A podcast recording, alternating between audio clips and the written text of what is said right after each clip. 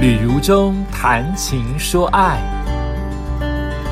欢迎收听《旅如中谈情说爱》，跟如中一起谈情又说爱哟。我们上一次提到了，呃，我开始去搭机场捷运，要往曼谷的方向移动。我有一个很深的感触啊，从搭机场捷运的那个机场捷运里，到我往窗外看啊，太阳马上就出来了，很热很热哦。虽然现在还不是最热的旱季，现在。呃，还是比较呃，在泰国当地来说是凉季的尾声，因为慢慢的要到泼水节，四月、五月是非常热，然后后面就是雨季了，所以温度还是有高达二十八到三十二度，早上起来可能二十六、二十七，那日正当中就是三十二度，体感也许三十四度了啊。那我已经有万全的准备，就是我把我所有的衣服。现在不流行洋葱式的穿着，洋葱式就是一件一件穿，一件一件脱。现在流行的叫做玉米式的穿着，玉米就是里面一件最薄，外面一件最厚，就两件。所以薄的脱下来，不是厚的脱下来，你就可以适应夏天穿上去。厚的那一件只要一层。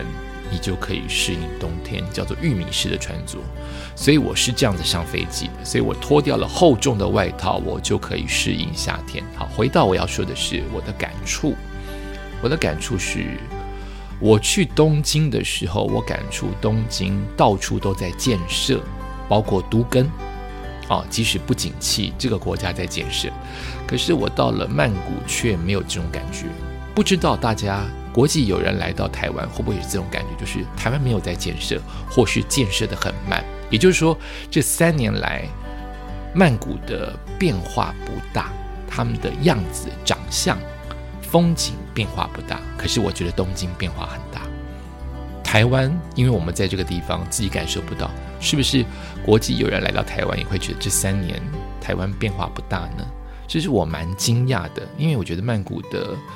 呃，时尚业他们的美学走在蛮前面的啊，他们是一个大都市，靠观光为主的都市，应该这三年来休养生息，会好好的建设迎接外国人。但我蛮惊讶的，就是我看到沿途的风景，跟真正的踏到了曼谷的市中心最繁荣的地方，跟三年前长相差不多，甚至甚至。对，有一些工地哦，感觉要盖新的百货公司，但你就是觉得好像没有离开，这不知道是一件好事还是一件坏事。以进步来说，好像没有那三年的，好像变成空了，空空空过空起了，好，好像没有跟上。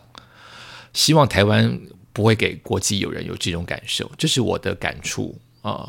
我这么喜欢曼谷，我也希望这个地方能够更好。那。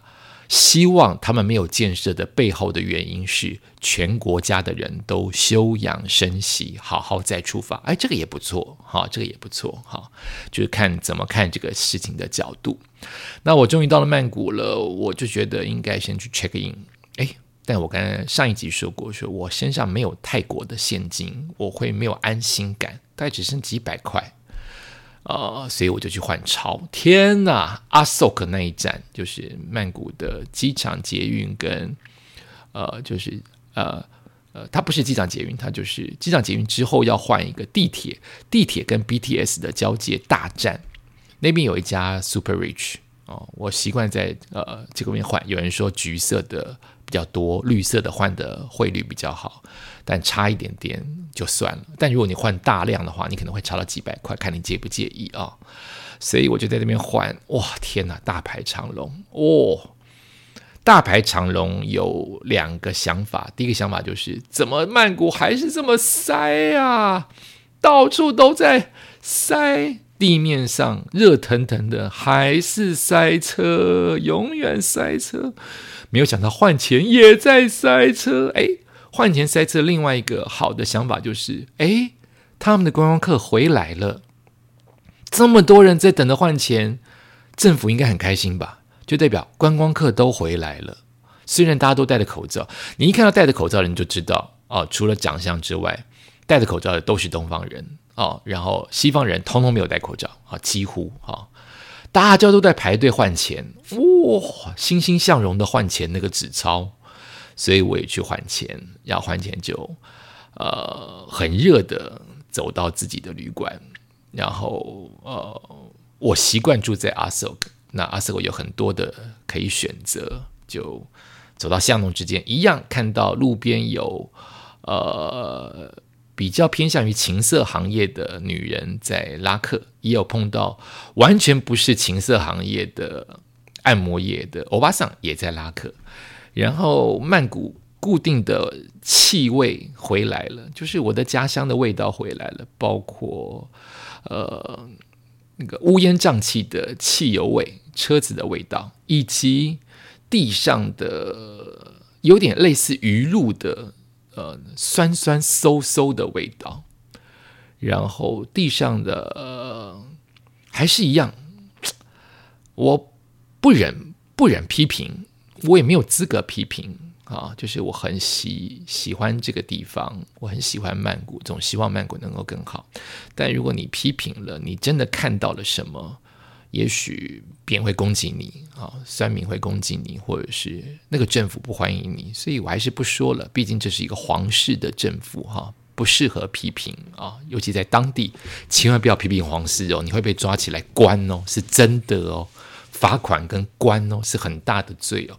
那我也不想在。Podcast 当中去散播这一些，明明是心中希望这个地区能够更好的心声，但是怕被曲解，所以我就不说了。总而言之，我就走到了我的三星级的旅馆。天哪，三星级的旅馆正在改建中，所以它两栋有一栋正在公示当中。还好那个公示的声音我听不到，我的房间位置听不到声音，还好。可是我的泳池。的景观就是很丑，他面对的就是工地，好，但是既来之则安之，我觉得乐观跟跟 open minded 就是开放的心胸，对于任何的环境都是好事。就是当你想一想说，哎呀，都平安降落了，而且三年来好不容易回到曼谷了，工地算什么，嘈杂算什么，回家最重要，平安最重要，都已经来了。什么都接受吧。哎，一转念，这些丑、这些公事、这些你在订房的时候不知不得、无法得知的讯息，就让它过去了吧。好，所以我就进去我的房间。哎，我的房间不错，它是一家老的三星公寓式的旅馆。它的网络的照片很新，但它其实老。老不老，你看得出来；但是老，它有维持干净，你也很容易看得出来。那我觉得大部分的旅馆，他们干净都在房间里，但是他们不干净或是比较凌乱的都在健身房。健身房他们比较没有钱，或比较没有时间，或比较没有那个观念要去维持。